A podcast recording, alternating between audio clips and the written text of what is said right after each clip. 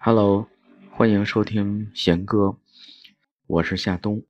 这两天一直在整理硬盘，翻出来一部日剧叫《无法坦诚相对》，于是想起了主题歌，也就是芝加哥乐团的这首《Hard to Say I'm Sorry》。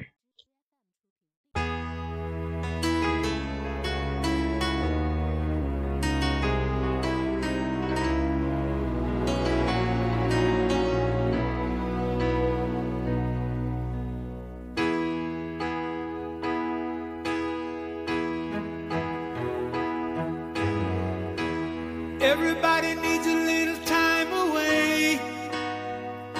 I heard her say from each other. Even lovers need a holiday.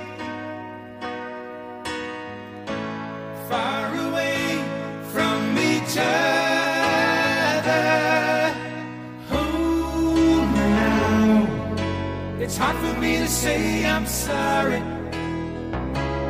I just want you to stay. After all that we've been through, I will make it up to you. I promise to. And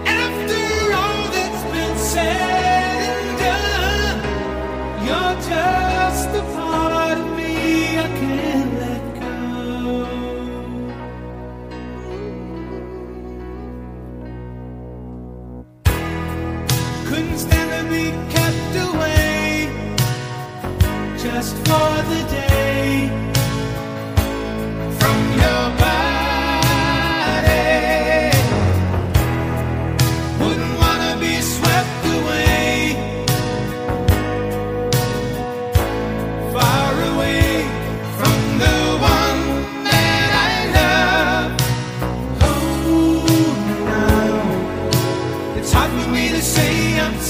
coming.